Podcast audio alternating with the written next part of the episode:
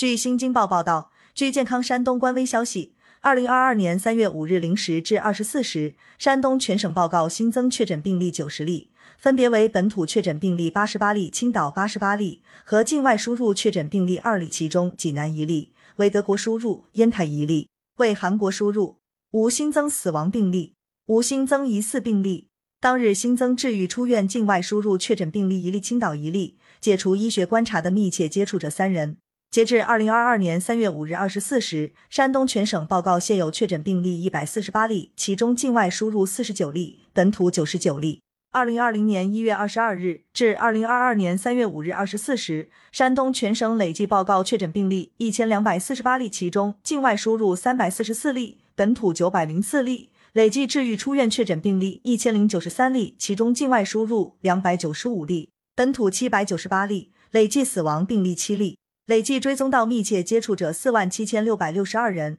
尚在医学观察的密切接触者三千五百八十九人。山东全省报告新增境外输入无症状感染者二例，为韩国输入，济南二例。当日新增解除医学观察境外输入无症状感染者五例，济南五例。尚在医学观察的无症状感染者十八例，其中境外输入十七例，本土一例。感谢收听羊城晚报广东头条。